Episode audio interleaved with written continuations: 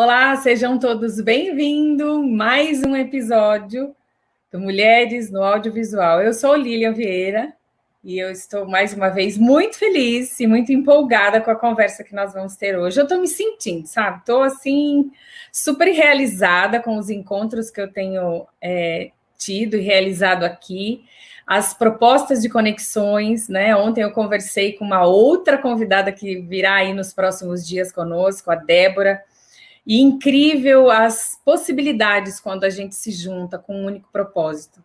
Né? Então, nós, como mulheres e sociedade civil organizada, temos um poder incrível nas mãos. E eu estou convidando você a fazer parte desse núcleo aqui conosco, você que está nos assistindo agora, ou vai assistir depois, e nas outras plataformas que o programa estará disponível né, a partir de amanhã. Então, é, vamos nos organizar. E se você, que é mulher e está aqui ainda, eu estou falando diretamente com você. Estamos juntas para não só produzir um audiovisual, contar ao mundo que a gente faz, um audiovisual de qualidade, mas nos organizarmos e pensarmos por que não políticas públicas mais efetivas, né, conversarmos sobre o trabalho colaborativo e então justificarmos aí o fomento para subsidiarmos aí outros projetos lindos. Tem muita coisa legal que a gente pode fazer juntas. Então eu convido você a estar conosco nessa conversa e nessa construção. Ninguém faz nada sozinho. Nós precisamos umas das outras. E como, né, precisamos umas das outras, eu tenho hoje a parceria incrível ela vai se apresentar aqui, completar a apresentação, que eu sempre falo. Mas ela é incrível, foi uma conexão assim também que eu não sei explicar como aconteceu, aquelas coisas que a gente só aqui no íntimo sabe como é que foram, conexões dos céus. E ela é super linda, novinha, mas já tem um currículo lindo, uma bio incrível e muito, muito, isso que é o mais importante, muito para acrescentar. Aqui nós estávamos discutindo a questão do tema, como elaborar um tema para que você queira participar da nossa conversa, porque assim, o nível é, é high. Eu vou aprender muito hoje. O nome dela é Amanda Palma. E olha só que linda, vou falar, vou ler a bio para eu não ser é, injusto e falar menos. Olha só. Amanda é, com a Amanda tem a missão de documentar a cura em meio ao caos. Amanda cruza as fronteiras entre documentário, arte contemporânea e performance. Amanda é formada em comunicação na ESPN lá no Rio Grande do Sul, pós-graduada em comunicação e imagem na PUC do Rio e é mestranda pelo International Master in Cinema Studies. Olha só, hein? Faz pesquisas nos campos das representações e representatividade das mulheres no cinema. Tem experiência, tem curta premiado, é, lidera a jornada das heroínas. Ela vai contar um pouquinho. Eu vou parar de falar, porque eu vou chamar Amanda Palma para você conhecer. Ai, nossa, obrigada. obrigada, Lilian. Obrigada pelo convite. Adorei estar aqui. Estou muito lisonjeada, estou me sentindo. Também estou me sentindo, estou me sentindo é. chique demais estar nesse programa aqui. Obrigada pelo convite, adorei. É o seu lugar, entendeu? Mulheres no audiovisual para contar aí ao mundo o que, que a gente faz, o que a gente pensa, como a gente pode, com esse pensamento, mudar aquilo que a gente vem sendo educado, doutrinado, para que coisas novas possam surgir aí no nosso coração e influenciarmos as novas gerações, né? Eu tenho no coração aí as novas gerações, o que a gente vai construir com o nosso trabalho e deixar de legado para que eles vivam um mundo melhor. Amanda, eu já te apresentei um pouquinho, conta um pouquinho mais sobre você. Mais uma vez, seja bem-vindo, obrigada pelo seu tempo. É a maior moeda e riqueza que nós temos aqui hoje no mundo, né? Então, obrigada por é estar verdade. aqui. E aí, fala um pouquinho mais de você, conta como é que foi essa a sua jornada aí da sua formação. É, eu li aqui que você fez é, pós, é, comunicação, depois pós-graduação em comunicação e imagem. É, diferente de outras pessoas que eu, de outras mulheres lindas que eu recebi aqui, a gente e eu, inclusive, a gente começou num jeito, aí foi no outro. Não, não, eu acho que talvez uma geração anterior à sua, você é mais nova, então você já está aí, você já sabia da área da comunicação, você já veio trilhando o mesmo caminho, né? Você não foi, não migrou aí de área, como algumas que eu recebi aqui. Conta pra gente como é que foi isso. É, eu sempre fui muito, muito interessada por histórias, eu sempre fui, desde criança, uma criança extremamente curiosa. Eu queria saber é, a história de cada uma das pessoas que eu via na rua. Eu queria parar e perguntar como que elas chegaram ali, de onde que elas vieram. E eu sempre fui muito interessada em questões de meio ambiente. Desde criança, desde pequena, eu tenho muita preocupação com o meio ambiente, com o futuro do planeta. É... E nesse momento de, de decisão ali do que eu queria fazer, eu estava entre fazer biologia marinha, porque eu queria ir morar numa Nossa. ilha e, e, e, ficar lá nadando com as tartarugas. Ainda quero, ainda sou essa. Uhum. Mas até por questões da minha família, é, o meu pai foi um dos, uma, uma das primeiras pessoas que fundou uma empresa de design no Rio Grande do Sul. Então, hum. meu pai trouxe os primeiros computadores Macintosh para o Rio Grande do Sul né? Vou falar isso depois, ele, ele vai assistir, ele vai ficar orgulhoso que eu falei dele. Então, a família já vem dessa, dessa tradição muito do marketing, da publicidade. E eu acabei indo por esse caminho, né? Eu me formei na SPM, que é uma faculdade bem focada nas questões do marketing, de mercado. Enfim, me formei. Já no segundo semestre, primeiro semestre, já estava trabalhando na agência júnior. Então, estou trabalhando desde os 17 anos, que foi quando entrei na faculdade, nessa área da comunicação. É, a partir de um dado momento, eu quis é, experimentar mais na questão das artes, porque eu sempre tive muita vontade de me expressar e muita necessidade de me expressar.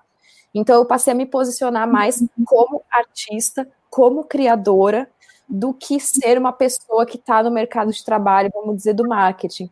E principalmente por Sim. conta da, desse, dessas minhas preocupações com o meio ambiente, é, com o consumo, com a questão da imagem da mulher na mídia. Então, é, eu acho que a minha mudança foi muito para voltar um pouco mais para minha essência e ser mais uma criadora, ser artista, do que necessariamente ser uma profissional de marketing que está no mercado. E aí, e aí foi assim, estudar muito e, e, e, pesquisar. E também você falou da jornada das heroínas, né?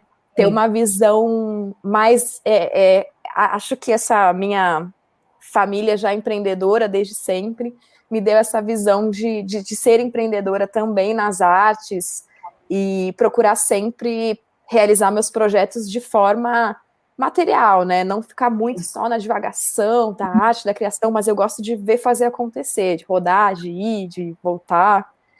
E, e, e várias coisas, até é, também sou professora de documentário, né? Com essa missão de, de colocar novos narradores para que novos narradores criem as suas histórias, contem essas histórias, criem as suas próprias narrativas. Então, já dei aula em diversos projetos sociais aqui do Rio de Janeiro. É, e também já dei aula para meus alunos indígenas na aldeia indígena.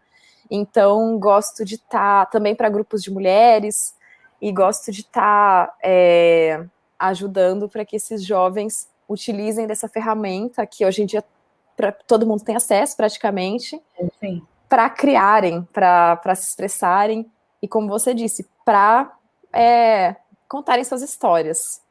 É, e aí eu vejo, é, muito embora houve ali alguma questão de, de uma adaptação por um tempo e voltou, é tudo muito próximo, né? Tudo muito ligado ali, né? Hoje a gente estava é, determinando o tema e a gente decidiu de falarmos sobre a arte auto, autobiográfica, né? E não só produção audiovisual, mas na fotografia, no que significa arte em si, mas está tudo muito ligado, porque contar histórias a gente precisa de uma arte, né? De existe uma arte de contar histórias. E é sobre isso que a gente vai conversar e o que houve nessa talvez no início dessa mudança A Amanda mandou aqui uma apresentação para a gente compartilhar com vocês o material, tá bem completo.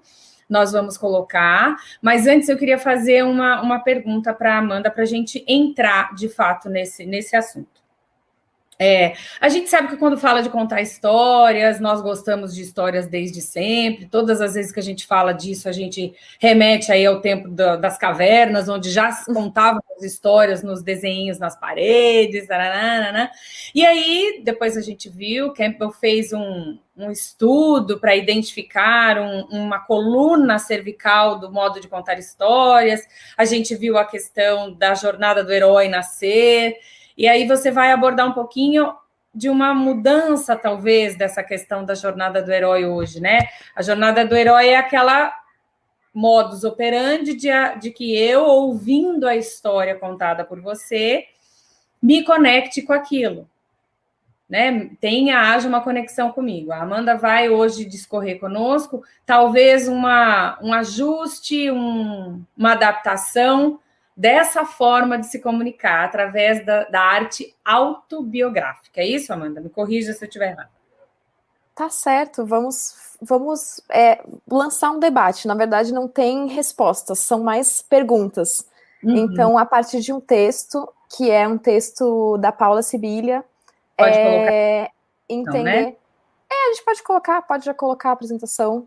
É, mas vamos colocar questionamentos entender é, qual é o papel dessa autobiografia dentro desse cenário que a gente vê que existe um fenômeno, o fenômeno da, da, da autorrepresentação. Todo mundo hoje está colocando suas fotos, todo mundo está se expressando dessa maneira, e a gente vai correr um pouco sobre isso através de algumas referências. É, eu, vou pode...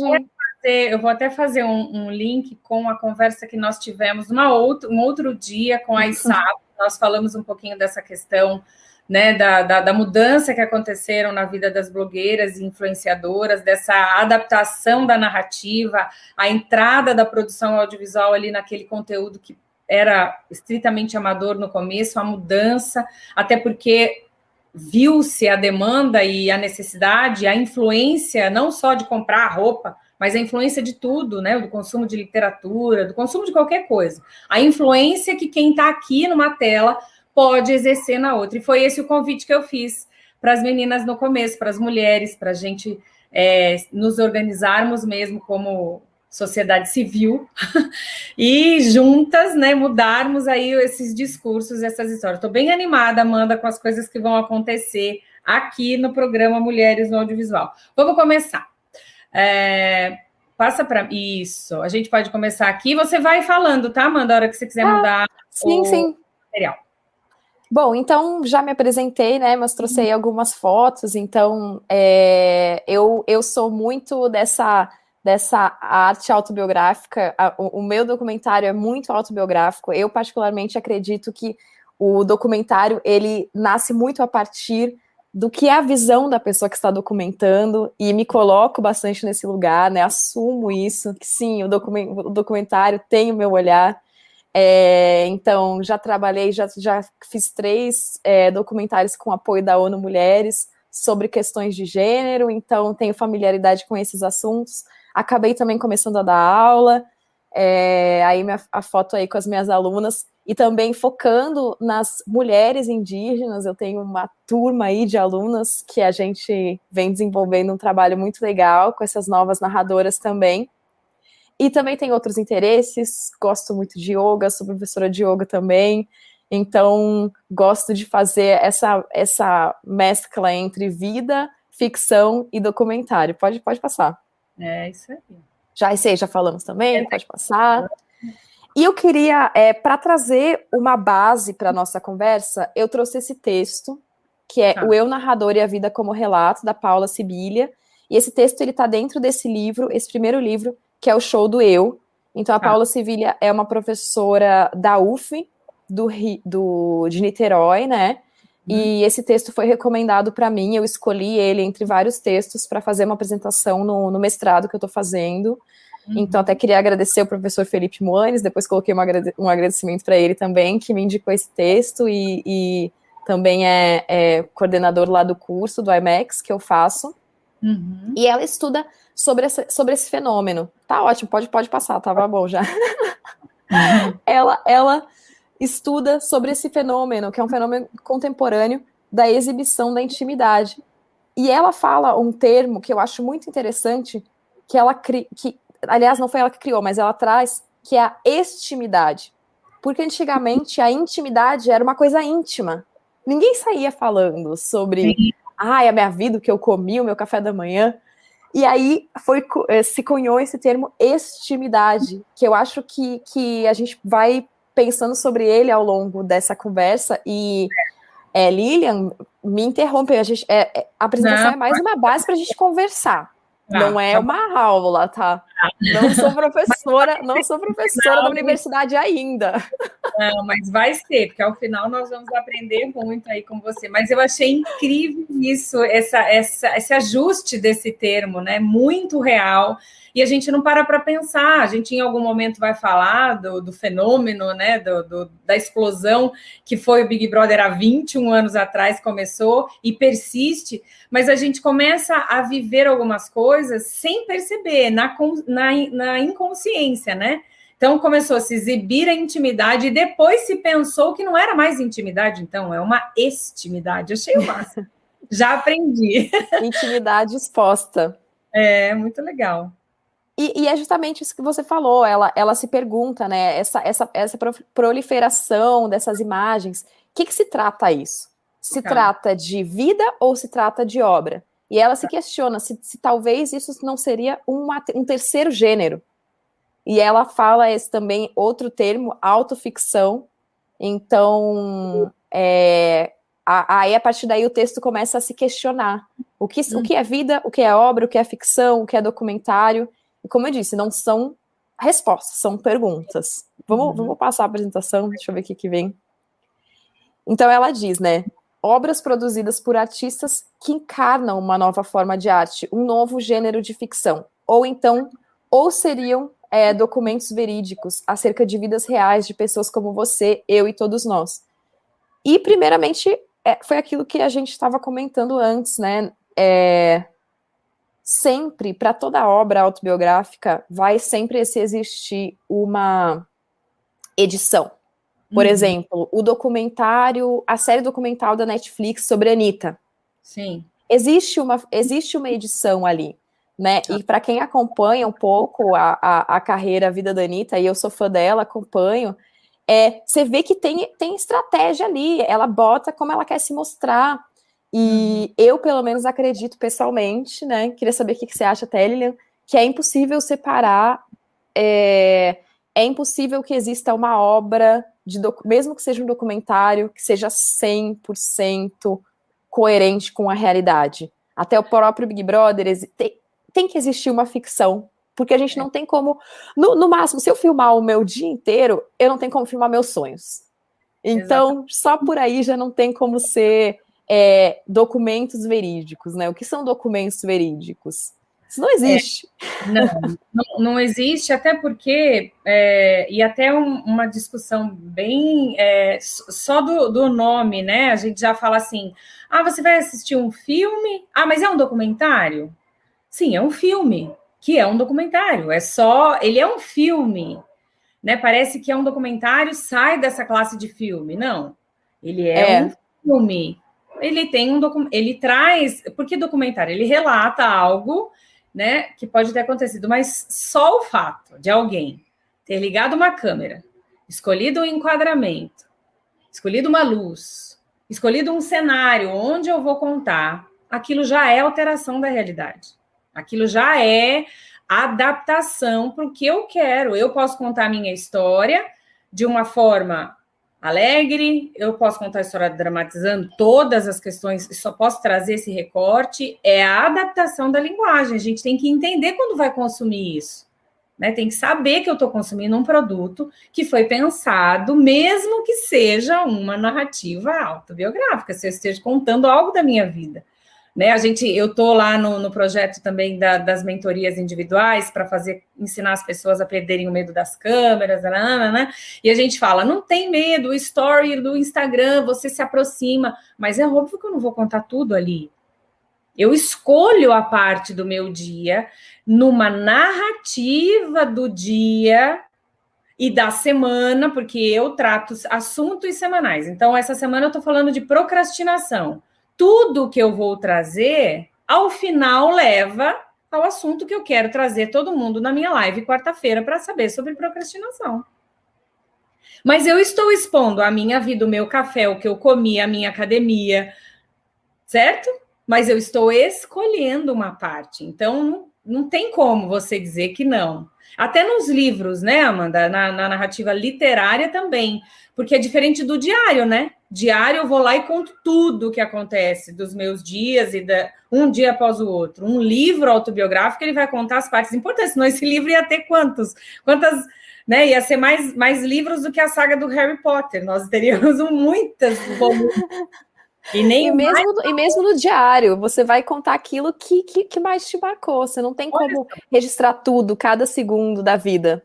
Não, não tem. Você falou, o sonho estaria fora já. Então não adianta. Existe uma abordagem específica, algum olhar que quem está contando escolheu fazer. Se for numa ficção, é o diretor, né, baseado no roteiro. Se for do documentário, também é o diretor que ele escolheu, qual é a linha que ele vai documentar. E se é um, um filme autobiográfico, que, né, que daí você vai explicar a questão da, da unicidade ali de quem é personagem, quem é o autor e quem é o criador, ele também escolheu. Então não importa, não tem como ser 100% real. Eu estou lendo o livro, até comentei com você, da Shonda, que ela fala o ano em que ela disse sim.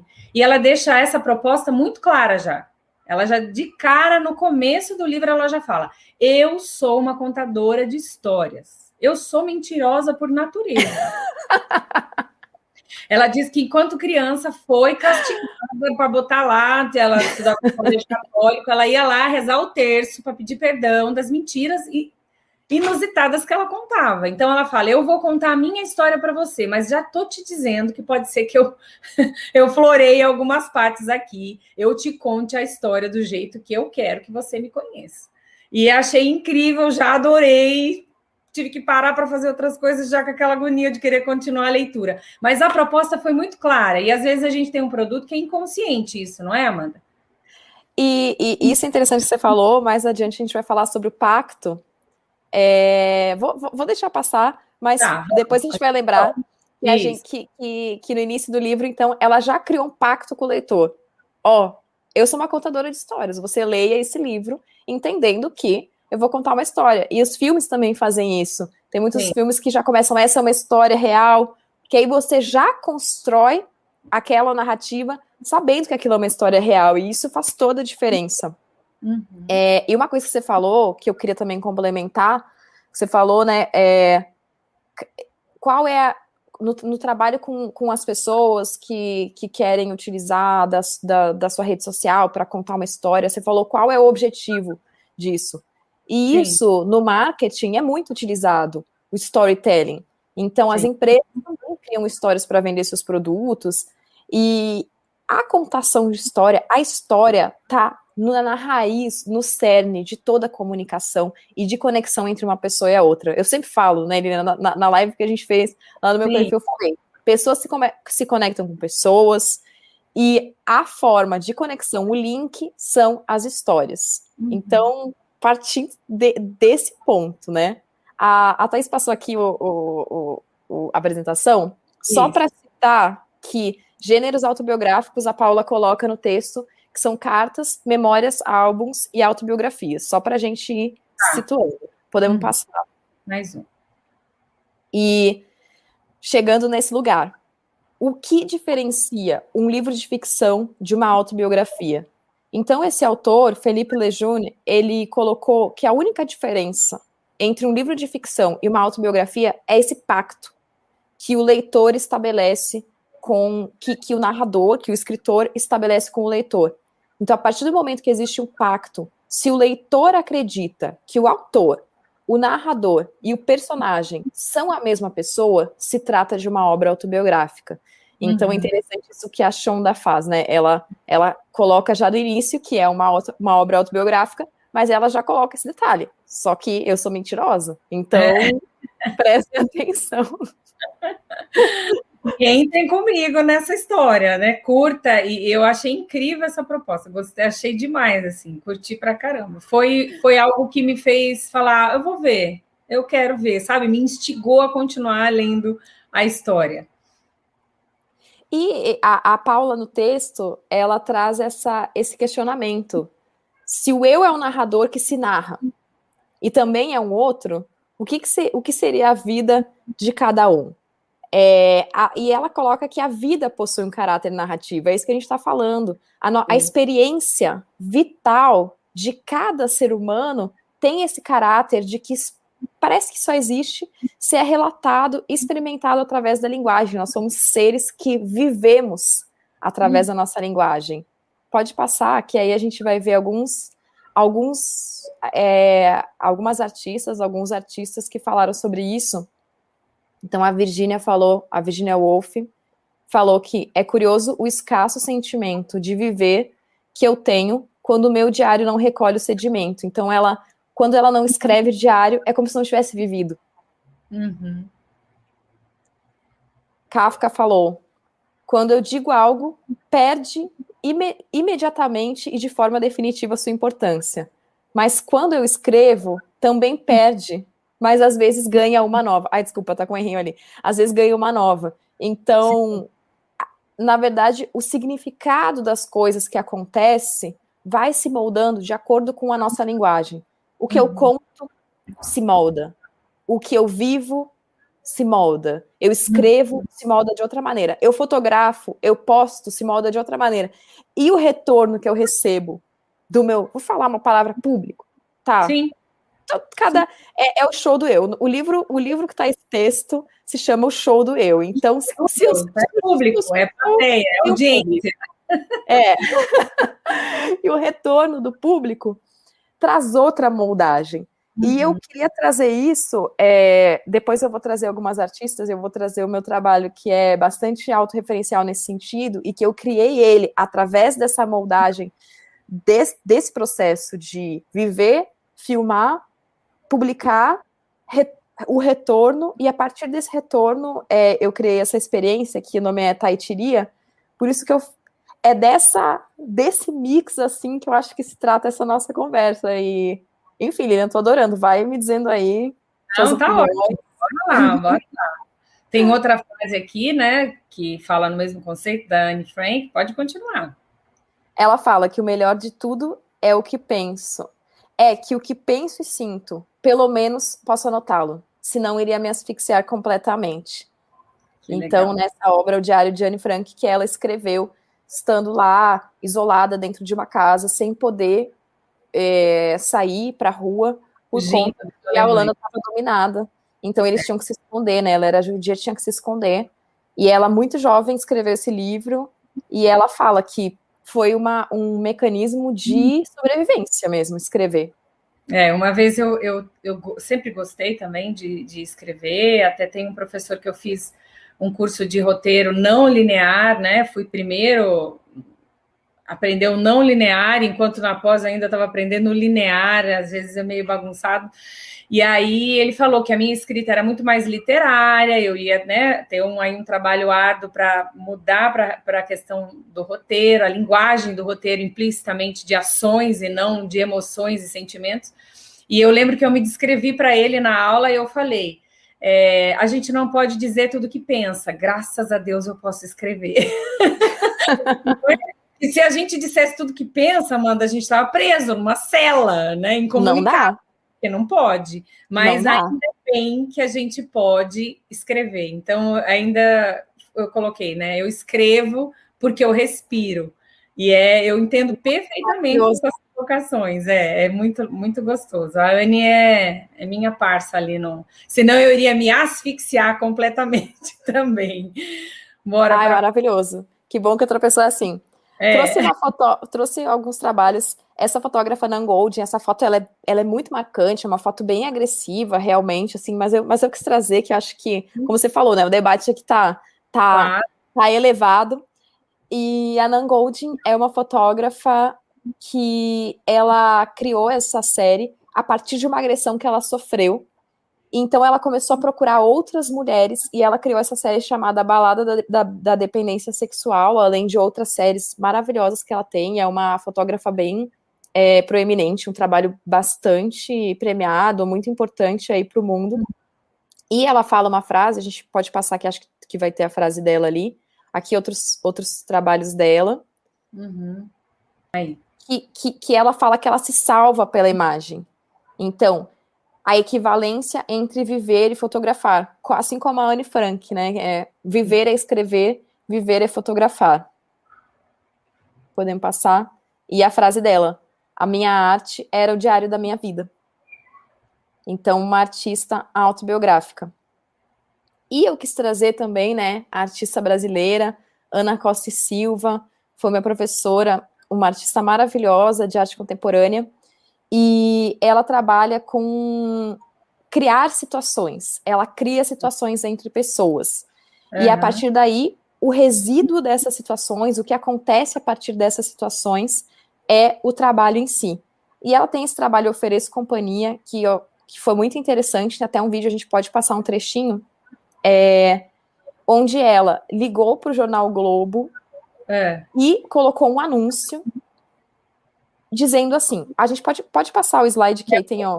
Tem primeiro tem vídeo. Ah, é pode ser. Né? É, bom, podemos passar o vídeo agora.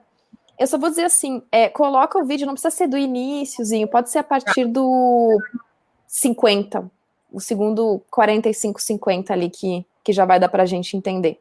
Tá. Aí depois eu falo sobre o trabalho, então. Vamos colocar aqui. Como? Oferecer companhia. Companhia de quê? É, companhia para qualquer coisa, não é, não é prostituição, não. Companhia? É. Com quem eu falo, por favor? Você fala com a Ana. Tá, companhia de quê, Ana? Você pode falar um pouco mais do seu anúncio? É, o anúncio é assim. Ah. Ofereço companhia para qualquer pessoa, qualquer atividade e horário. Apoio moral, burocracia, escuta, projetos, tédio e outros. Não envolve dinheiro. Tá, mas qual é a finalidade disso? É, não tem. Ah, então você faz o seguinte, anota o nosso endereço, você tem que vir aqui pessoalmente, tá? Pessoalmente? É, não fazemos esse anúncio por quê? Não tem finalidade o anúncio? Está hum. colocando companhia para as pessoas, mas para quê? É. Porque eu quero. Você tem que vir aqui pessoalmente, trazendo identidade e CPF. É, mas qual o problema? É, pode, a gente pode cortar agora. E todo anúncio tem que ter Pronto. Gente, Sensacional. E, e, e ela fez o trabalho, ela foi lá, é, fez o anúncio pessoalmente, e aí no final a atendente, ela disse que a atendente falou assim: tá, mas já tá valendo, então me acompanha que eu tô indo fazer alguma coisa aqui. E ela foi junto com a atendente, pegou o metrô, tava chovendo, vamos dividir o guarda-chuva, era alguma coisa assim, não me lembro é, exatamente o que aconteceu. Aí pode passar, só pra gente ver de novo. É, aí esse foi o anúncio que ela fez para qualquer Não. pessoa em qualquer atividade ou horário.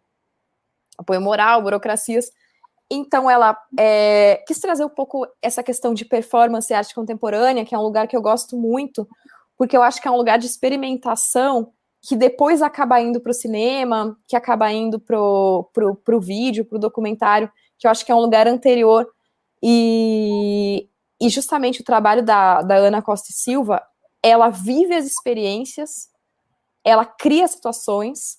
Então, esse foi presencial. Ela fazia companhia presencial.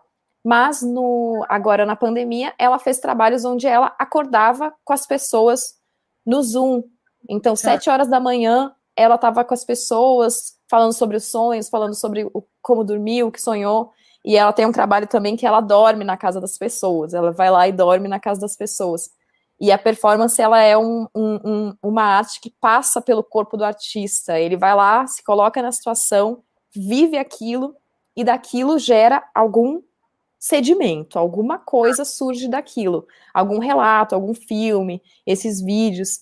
Então, eu queria trazer é, exemplos de, de, de, artistas que, que trabalham com essa questão da autobiografia, até para a gente não ficar só pensando que ah, tudo que existe é a rede social, tudo que existe. Ah, tem, tem muitos artistas que estão trabalhando nesse sentido, e eu queria trazer. E eu achei é, muito curioso um fato que me chamou a atenção ali na conversa foi a própria atendente primeira dizendo, né? Mas qual é a finalidade? Tipo, qual é a finalidade? O que, que é que você faz? Não estou entendendo. Você vê, é, ela queria, ela estava promovendo uma experiência, acho que também tão surreal para o dia de hoje, né? A gente, se a gente for pensar um pouquinho, se oferecer para o outro, ela ainda avisa, não é prostituição, não. por moral, burocracia, e não quero dinheiro, né? não envolve dinheiro nessa história. É a própria experiência em si, mas é tudo tão distante, né? Então eu acho que eu vejo o peso dessa experiência. Por isso que acho que a Ana foi buscar exatamente isso, né? O peso disso, porque a outra nem entendeu. Só que no fundo tem uma necessidade tão grande do ser humano de ser e pertencer a alguém que quando terminou ela, mas já está valendo, já quer me acompanhar? eu entendo, mas eu sei que é uma necessidade intrínseca, né, do ser humano. Eu já quero. Incrível, gostei demais. Bora para o próximo. Ela é maravilhosa. E a, a, a Chantal Ackerman foi uma cineasta que é mais conhecida por essa questão de ser uma abordagem profundamente pessoal, muito crua da realidade mesmo, quis trazer ela, e a, a forma como ela usa a estética do filme já mostra isso. Então, é, tem algumas entrevistas que ela fala que um dos temas principais da, do cinema dela é a mãe, e essa é uma foto, essa não é a Chantal, essa é a mãe da Chantal, uhum. e nesse filme que ela mostra o, o, o dia a dia da mãe dela, você vê o movimento da câmera, você vê a câmera arrastando em cima da mesa. Você começa a entender quais foram os pensamentos que ela estava tendo para buscar aquele, a, a, aquele ângulo. Uhum. Então ela se revela muito totalmente, né? E ela explora essas questões, a, a personalidade dela e a estética, essa estética bem crua, para pensar sobre tempo, sobre espaço, sobre memória, sobre cotidiano e muitos outros assuntos. Então, quem, quem se interessa aí por, por esse tipo de arte, dá uma pesquisada na Chantal. Tá, tem um outro, um outro, uma outra dica já, que é a Chantal. Essa também vou ver, porque eu amo essa questão do real e do verdadeiro. Amo, eu sempre falo nas indicações que eu faço dos livros e dos filmes, se for uma história real, ela pode ser até feia, mal filmada, mal contada, mal não sei o quê. Se é de alguém que de fato viveu, experimentou aquela vida, aquela sensação, eu já quero conhecer, já quero saber, já eu gosto muito, acho que eu ainda vou me enveredar para essa parte aí do roteiro mais para frente. Adoro. Uma dica que eu vou seguir aí, vou ver o que que ela como ela tem produzido. Agora, esse é seu, né? Agora fiquei, quero saber, quero conhecer. Esse é meu, então foi um também um, um experimento autobiográfico, autorreferencial que eu fiz, muito a partir dessa troca. Ah. Então, é, quando eu formulei inicialmente esse trabalho, eu estava vivendo na Bélgica e eu estava imersa em muitos questionamentos. É, eu fiz a minha formação de yoga, eu comecei a, a a ter muitas transformações pessoais minhas, e eu sentia muita necessidade de, de, de dividir aquilo. Uhum. Eu comecei a dividir através de vídeos. E eu sou muito uhum. nômade, eu sempre gostei muito de viajar e sempre tive uma inquietação muito grande no sentido de que eu preciso ir embora, preciso ir embora, preciso ir embora. É, Já estou acalmando isso no meu coração. Queria ir com as tartarugas, nadar na ilha com as tartarugas, né? Exatamente. Uhum. Quanto mais longe, melhor. É. E, e, durante esse, esse período, eu comecei a recolher muitas imagens em movimento. Imagens de estrada, imagens de avião, imagens de trem, imagens de barco. E eu fui criando é, pequenos vídeos e fui postando nas redes sociais esses pequenos vídeos com músicas e com textos que eu escrevia também, que eu também gosto de escrever. Uhum. E fui construindo. Não sei o que eu vou construir, mas fui construindo e fui deixando a, a, o roteiro vir, que é um, é um também um exercício que eu gosto muito de fazer, de entender como que a narrativa pode se criar de forma intuitiva. Tem um outro filme que eu estou em pós-produção, que é Terra, sobre a questão do desastre de Brumadinho, que eu fui para lá um mês uhum. depois que tinha acontecido, sem ter ideia de por, quê, por que, que eu estou indo para lá.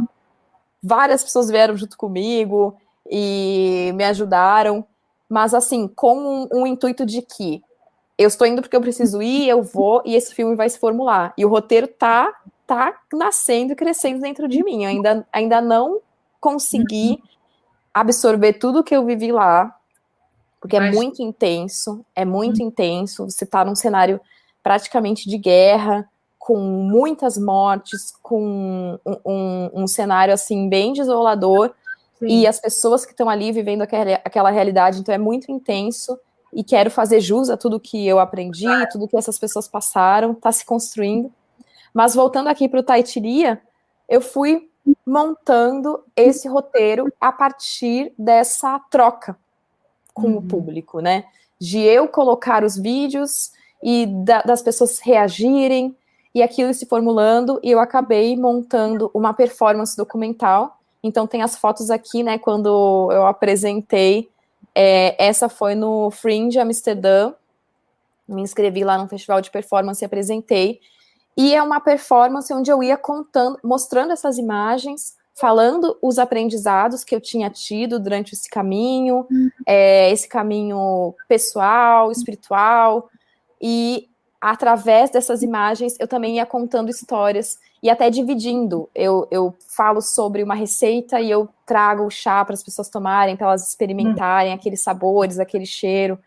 E apresentei lá no Fringe Amsterdã, depois apresentei no, na Escola de Artes Visuais do Parque Lage e também adaptei para um formato online, é, mas também é online, mas onde a gente se reúne, faz uma meditação, vê o vídeo e na realidade é um projeto híbrido que vai estar sempre mudando sobre o presente. Eu sou muito encantada com a questão do presente. Por isso que eu gosto de falar da, da artista que está aí, né? Ana Costa Silva está aí. É, eu gosto de, de, de, de, estar conectada com quem está fazendo agora, assim, me encanta muito. E o que, que é o nome? O que, que significa esse nome? Taitiria é, eu adaptei a grafia para aportuguesar, mas ela tem uma grafia bem complicada. Ele é hum. um título de um dos livros, dos livros védicos é, indianos. Então, são os livros que originaram. É, o, o nome do, desses livros são os Upanishads, que era esse conhecimento que eu estava imersa nessa época.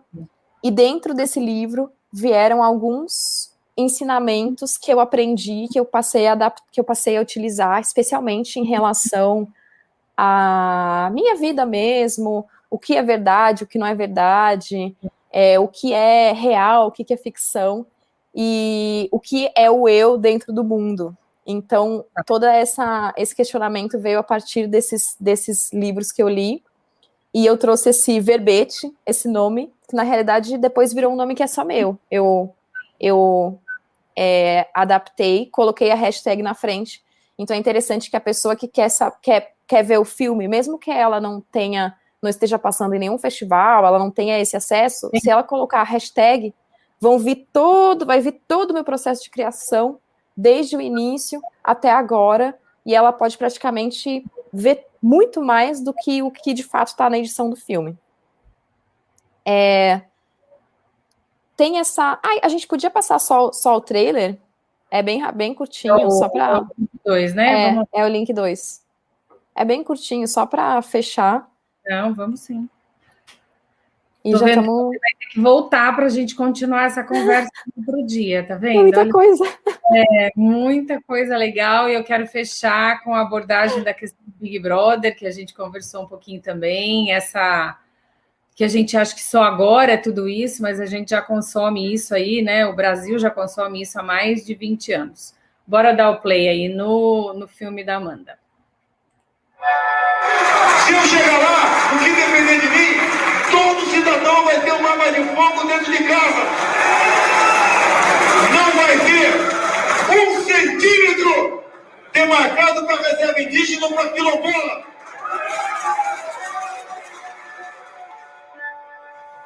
Your choice is only for action, never for result. A karma yogi must not do any work in a half-hearted manner.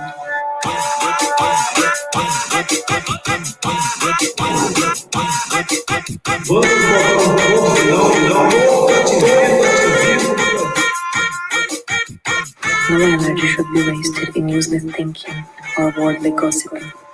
She who observes discipline and silence can use measured words. She can control anger and falsehood. She will be peaceful. She will have a strong will. Foi você que editou? Sim. Legal. Sim, todas as imagens, todas as imagens são minhas, então eu é, foi é um diário, é uma colagem visual. Então uhum. eu trouxe essas imagens de protestos, toda essa situação, né, que vem se construindo politicamente do Brasil desde 2013 que eu venho acompanhando, é, filmando algumas coisas. Infelizmente lá atrás eu não tinha equipamento, mas mas a partir de 2015 eu venho acompanhando, né? Filmei a Marielle, acompanhei muito essa uhum. questão política, e, uhum. e, e o, o, lançamento se deu exatamente na, nas eleições, e eu trouxe essas questões das, das frases do, de campanha. Não tem um caráter político, tem um caráter de recorte mesmo do, do da realidade do presente que eu estava vivendo ali naquele momento. Uhum. E só queria trazer essa frase, só, só volta lá rapidinho, só para eu, eu trazer essa frase que isso que a Paula coloca, que ela fala sobre isso da questão do declínio da cultura letrada para o avanço da civilização da imagem da sociedade do espetáculo, que, que eu acho que é justamente esse assunto que a gente vai falar agora, que na verdade eu queria colocar isso em questionamento, uhum. porque a nossa cultura brasileira, nossa cultura ancestral é uma cultura ágrafa, é uma cultura da oralidade. Então, eu queria questionar isso, é, de que a gente entenda que a oralidade também é cultura, de que a contação de histórias, a, to, a gente tem toda uma um, um, um, passado ágrafo no nosso país que eu acho que a gente também tem que valorizar. E não é só o que é produzido na academia que tem valor, é, a história de cada um, a história do, do, do povo, a história das pessoas reais também tem, pra, pelo menos a meu ver, tem tanto valor quanto as nossas teses de mestrado, de doutorado, que também tem valor. Então, para a gente balancear Sim. Essas, essas questões. Eu li uma. Eu estava estudando, né, para conversar com a senhora Amanda aqui, a senhorita Amanda, eu estava ali falei, meu Deus, eu que lute para conversar essa profundidade sobre essas questões da narrativa, eu gosto muito e falei, amo um desafio, bora lá. E eu vi um trecho de um artigo onde a gente estava falando dessa questão do documentário, a gente já tratou dessa questão da ficção, é um filme de toda e qualquer forma, e aí tem essa particularidade do que é real ou não é real, mas eu vi é, a necessidade que a gente tem, talvez, porque quando você fala aí o declínio da cultura letrada, contra esses avanços da civilização na imagem da sociedade do espetáculo. Eu vejo essa necessidade de se contar essa narrativa, por isso que é arte de qualquer forma, não é só o que acontece numa academia. E eu vi uma frase que é assim: é a busca desesperada para recuperar as nossas histórias, as nossas memórias, por meio da realização de um produto, seja filme, seja um livro, seja o que for. Então, seja uma foto, né? Então, é aquilo que eu acho que é o resumo de todas aquelas frases daquelas pessoas que representaram alguma coisa, a Anne Frank, as outras, que trouxeram essa, essa necessidade de expressar alguma coisa. Você, quando fez o filme, vivendo ali, você disse que estava experienciando cada situação, e, e é tão grande a transformação, é tão grande a, a mudança, que não dá para ficar só dentro da gente. A gente precisa compartilhar. A gente precisa contar, até porque, de novo, o pacto da leitura, né? Eu vou receber de uma forma, Thaís de outra forma, Amanda de outra forma, o Pedro de uma forma, mas vai provocar qualquer que seja uma transformação, nem que seja só para pensar no assunto. E eu gostei disso, é a busca né, no sentido de recuperar as histórias e memórias por meio da realização de uma obra, né? Então, hum, dá licença que a gente quer contar a história. eu preciso, é a mesma forma de que senão eu não vou respirar, né? Então, achei linda essa colocação aqui do, do e, texto. E eu acho que esse, que esse trabalho que você vem fazendo, Lilian, é extremamente importante porque a gente vem de um cenário, aí eu estou falando da, da, das minhas pesquisas anteriores sobre a questão da representatividade da mulher no cinema, a gente vem de um cenário onde a gente só tem uma mulher diretora que já ganhou um Oscar. A gente tem 95% dos filmes brasileiros de, de bilheterias, de grandes bilheterias, que são dirigidos por homens. Então a gente, eu sinto que existe essa necessidade de que existam novas narradoras e de que existam novas narrativas. Claro uhum. que muita coisa já vem mudando, mas é, tem uma, uma, uma aula que eu dou sobre, sobre essa questão da representatividade da mulher na mídia, que eu sempre dava um exemplo e as pessoas morriam de rir, que eu dizia, olhem as propagandas, agora já tá mudando, já tá mudando, mudou bastante. Mas naquela época eu dizia, olhem as propagandas. Se um ET baixar no planeta Terra agora e ele ficar e ele seguir através das propagandas de TV, mulher não dirige, porque só os homens dirigem os carros nas propagandas. Mulher Sim. tem dor de cabeça e cólica e limpa a casa, porque só aparece nas propagandas de, de, de, de comprimido e de limpeza é. da casa. O resto sempre são homens. Então, a gente. Eu, eu, eu sempre acho que o que a gente faz pequeno é o ensaio para o grande.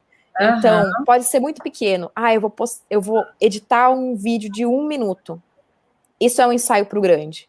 Então, a gente, esse nosso pequeno, eu acredito que já está fazendo com que hajam transformações na sociedade. E eu acredito que daqui a uns anos vão ter muito mais diretoras de cinema, criando novas narrativas, contando essas histórias, é, contando as histórias de outras mulheres e de homens também. Porque a mulher tem que ir para o cinema também para dirigir filmes sobre homens. Claro. Não é só os homens que têm que vir dirigir filmes sobre mulheres, ou Sim. as mulheres só podem falar de assuntos femininos, né? Uhum. É isso mesmo. E eu acho incrível isso. Eu sempre falo que eu aprendo aqui.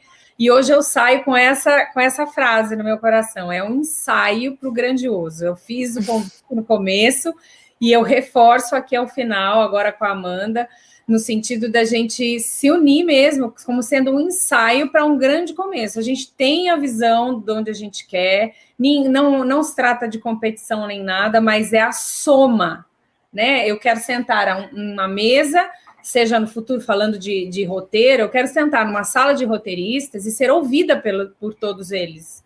E não só estar ali compondo números só porque eu sou mulher, eu não sou nem ouvida. Eu quero compor uma sala de roteiro com homens e mulheres pensando no quê? No produto final, naquilo que seja melhor para o produto final, né? A gente conversou também, a ISAF no, na, naquela outra vez mencionou sobre as pesquisas mostrarem que quem não tem uma equipe, na, uma mulher na equipe, está deixando dinheiro na mesa. Você não está comunicando a real necessidade de todo mundo. Hoje a mulher não só, eu não lavo louça em casa. Eu divido a minha louça. Hoje, quem cozinha em casa é o meu marido. Então, eu compro outras coisas que só o, o remédio para dor de cabeça. e não tem uma mulher para pensar essa comunicação comigo, está deixando dinheiro na mesa. Então, esse, essa, essa movimentação com a mulherada é para a gente se unir e também não só dizer do que faz, mas pleitear políticas públicas mais inteligentes, questões, financiamento, subsídio, nos ajudarmos né, em colaborativamente, para daí sair um fundo maravilhoso, né? Para a gente poder é, pagar mesmo, subsidiar essas produções para falar do que a gente pode fazer. Eu acho incrível isso, estou super feliz e saio com esse negocinho aí do pequeno para o grandioso hoje. A gente tem alguns minutinhos, vamos conversar um pouquinho desse. A gente vai avançar um pouquinho no tempo hoje, mas eu não vou parar. Quero falar um pouquinho desse fenômeno aqui do do Big Brother. Vamos lá, fala, Amanda, o que, que você tem para compartilhar? Olha, a Paula traz um pouco sobre essa questão do Big Brother. É, e eu, particularmente, acho, como, como a gente estava falando, né? O Big Brother não é um fenômeno novo, já é um fenômeno que tem 20 anos. E eu acho que ele está influenciando diretamente dessa questão. Ela fala de rituais confessionais. Eu acho que Sim. o próprio Big Brother é, é, influenciou em como a gente consome as redes sociais, influenciou em como a gente produz para as redes sociais, uhum. e o uhum. consumo das redes sociais influenciou o Big, influenciou o Big Brother. Tanto tá. que agora a grande novidade é que tem pessoas que já são conhecidas, e isso Sim. não era. Anteriormente eram pessoas desconhecidas. É, isso mesmo. É... Não sei, qual que é a sua opinião sobre o Big Brother? Não, eu, assim, eu particularmente, é, eu, é, essa, essa história, para mim, eu acho que é. A gente falou sobre isso. Existe um recorte que eu quero mostrar, existe uma forma que eu quero mostrar, existe uma estratégia para se contar uma história. O que eu acho, e quem sou eu na fila do pão para achar alguma coisa nisso, mas eu me incomodo porque eu acho que é muito, tem muito disso ali dentro no programa. Tem muita estratégia, tem muito dire... tem muito direcionamento, entendeu? Claro que é muito bem pensado, por isso arrebanham uma multidão de pessoas. É estrategicamente. E aí eu acho que perde um pouco da veracidade, daquilo que pode transformar e vira simplesmente um show. Não mais um show do eu. Eu acho que ali há um recorte, há personagens pensados. É óbvio, uhum. é um negócio, precisa uhum. dar audiência, eu entendo. Eu não consumo porque não fala comigo, mas eu entendo. Por isso eu acho que desloca um pouquinho para mim dessa outra parte, dessa outra narrativa, que muito embora a gente escolha, a gente limite, a gente crie uma, eu acho que ali é muito. Não sei se consegui expressar. Sim, sim. Eu, eu acho interessante enxergar, assim como a rede social é, é um fenômeno do presente. Eu acho que ele nos ajuda a gente a enxergar quem somos nós hoje. Por que uhum. o nosso interesse está se dando aí? E eu acho que ele também evidencia essa nossa necessidade da proximidade. Sim. Então, a gente está num isolamento social e tá. É, não tenho acompanhado, mas acredito, pelos comentários que eu vejo em rede social, que deve estar tendo um grande, uma grande audiência e grande número de votos, porque pelas notícias que, que chegam até mim, eu vejo que é bastante, assim. Mesmo que você não acompanhe, não tem como não saber de nada do que está acontecendo, das dinâmicas, né, dessa história do tal do cancelamento agora, que uhum. os famosos, né, enfim, é, é assustador o volume que essas coisas tomaram. Por isso que eu acho, é, é muito. Aí eu já acho que foge um pouquinho daquilo que a gente começou compartilhando no começo. Eu acho que é muita produção. Para mim, já intimidade total. É, mas aí eu acho que é muito escolhido já, é muito pensado estrategicamente. Então aí eu acho que foge um pouquinho. Para mim vira mais ficção do que realidade. Total. Entendeu? Já virou uma construção ali que foge um pouquinho do real. Porque o que eles querem é treta, que dá briga, e aí eu fico muito brava, porque você viu a nossa preocupação quando nós fizemos o tema hoje? A gente não queria colocar um nome muito, por quê? Para as pessoas terem a curiosidade de vir, a curiosidade. O que eu fico chateada é assim: você vai lá, um baita de um programa com uma estrutura que ensina, que inspira e aí não tem a demanda, a gente vê o reflexo da educação do povo brasileiro nessa situação, né? Por que, que é? Porque todo mundo quer ver briga, quer saber da vida dos outros, quer briga, né? Quer essa treta que acontece ali nos relacionamentos. Então eu, Sim. eu fico um pouco chateada por conta disso, mas vou tirar minha chateação daqui e vamos falar tecnicamente do negócio. É, eu acho que assim, assim como o Big Brother, assim como a cultura do, do, do, dos influencers, que muitas vezes estão voltados mais para a questão é, do, da venda de determinados produtos, que estão ali atrelados, eu acho que a gente volta para o nosso ponto inicial, que acho que é, é a tua missão, é a minha Sim. missão, e não à toa que a gente está aqui conversando, que é Sim. é de novas narrativas, Sim. novas narradoras, novas, é, é, mais mulheres produzindo seu conteúdo, mais mulheres escrevendo sobre a sua verdade, falando sobre a sua verdade, homens uhum. também, né, assumindo que, que, que, que, é necessário um equilíbrio entre esses dois polos, pessoalmente, na vida de cada um e também na nossa sociedade. Então, eu acho que. É, é, eu acho que é só isso que, que, que, eu tenho para dizer sobre isso. Realmente, a gente precisa, a gente precisa ser alternativa, a gente precisa é tão difícil, às vezes a gente passa por uma transformação e eu sou muito assim. Ah, eu aprendi um negócio, prum, passei, virei a página. Mas eu estou fazendo esse trabalho de voltar para as outras páginas de trás e falar para as outras pessoas: olha, eu fiz isso. Sim. E acho que a gente tem que a gente tem que se colocar também nesse lugar. Olha, de voltar para trás e dar a mão para quem está atrás e dizer, ó, oh, vem por esse caminho, eu fiz isso, contar hum. suas histórias, porque aí a gente cria essas conexões reais que tem um fim que é uma transformação, que é uma evolução. Eu sempre uhum. falo, vou entrar em outro assunto muito rapidinho, mas só para exemplificar, que eu sempre falo sobre a questão da economia, né? Economia matriarcal versus uma economia patriarcal. A gente vive uma economia patriarcal. Então, o, o Big Brother é um produto dessa economia. Todo, to, praticamente tudo é um produto dessa economia, que é uma economia onde o fim de tudo é o lucro. Então, se eu estou prejudicando a autoestima de uma pessoa, se eu estou prejudicando alguém, se eu estou poluindo o mundo, não interessa, porque o fim é o lucro. Lucrei, tá bom. E eu acredito muito numa virada de economia matriarcal, que tem muito a ver com isso que você fala sobre colaboração, que é uma economia onde a gente produz, onde a gente é útil para a sociedade, com o fim para uma transformação.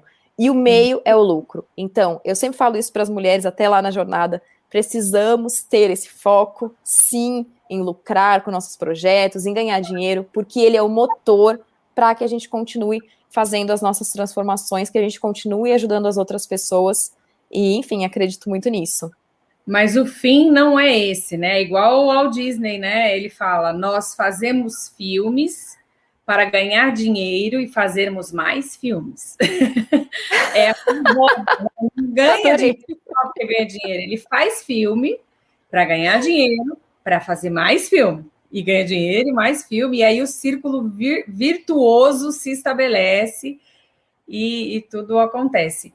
A Amanda é, dirige né, a Jornada das Heroínas, que traz um pouquinho aí a abordagem na questão do empreendedorismo, né? Falar para a mulher, falar sobre alta performance, falar que você pode fazer, é um discurso de eu não gosto muito dessa palavra empoderamento, mas é, não é empoderamento, é sair do cárcere, né? Eu tenho um termo que eu coloquei já, estou formatando o meu primeiro curso e eu falei, não é sair da zona de conforto, é da cela de conforto, porque nossa, forte, prisionada, presa, né? E aí é, é, muito legal. Eu já participei de umas discussões com a Amanda. A Amanda também está sempre conosco, é uma parceira. Nós vamos colocar é, os arrobas de onde você encontra, para você poder aprofundar essa conversa. Se você é mulher e tem aí um lado empre empreendedor querendo sair dessa cela, é um lugar onde você pode se apoiar ali, porque vai, vai acontecer essa questão colaborativa de consciência mesmo, né? Eu sempre falo, nós estamos livres. Hoje tem que a gente tem que anunciar a liberdade que a gente tem hoje daquela mentira que foi proposta para nós antigamente, né? Ninguém quer. Eu antes falava muito imatura, falava que a gente só não tinha mandado no mundo ainda porque a gente não tinha escolhido o vestido que ia usar no dia. Mas vou mandar no mundo hoje que com que roupa eu vou nesse dia. Mas não, não é porque não era, é porque não vou mandar no mundo, eu vou colaborar né, a minha parte, aquilo que eu posso colaborar para que o mundo seja um, um, lugar melhor. Então, não se trata de competição, mas a gente sair dessa cela de conforto, né? Então, a Amanda é alguém que pode pegar na sua mão e te ajudar. Amanda, muito obrigada. A gente passou aqui três minutinhos, mas foram ricos demais. Você volta com certeza. Eu sempre falo aqui que o tempo é pequeno. Eu, eu, a proposta do, do programa foi chamar mulheres e nós não falamos mais do que a gente sofre, mas do que a gente faz. E toda vez eu falo, meu, essa mulher tem que voltar, porque ela faz muita coisa. e é a sensação que eu estou aqui com você. Nós, do Mulheres do Audiovisual, desejamos a você, assim, sucesso, porque eu sei que o sucesso para você vai resultar em frutos para outras pessoas, outras transformações as próximas gerações, enfim, minha filha pode ouvir aprender com a Amanda e ser e ser uma mulher melhor e viver um mundo melhor. Então, muito sucesso e obrigada por participar aqui conosco. Obrigada, Lilian, adorei. Nossa, me identifico com tudo, praticamente, me identifico totalmente com você. Acho que a gente está na mesma missão E é um prazer te conhecer. Muito obrigada pelo convite. Obrigada, equipe maravilhosa que ajudou a gente estar tá aqui. Então, é, queria só te agradecer e te parabenizar por essa iniciativa e pelo teu trabalho também. Obrigada. Obrigada, a gente vai continuar conectada e construindo aí algo melhor. O Mulheres no Audiovisual por Formove Produções agradece a sua companhia. Se você curtiu, não esquece de deixar aqui as suas cinco estrelas e indicar para os seus amigos. Eu te vejo no próximo episódio.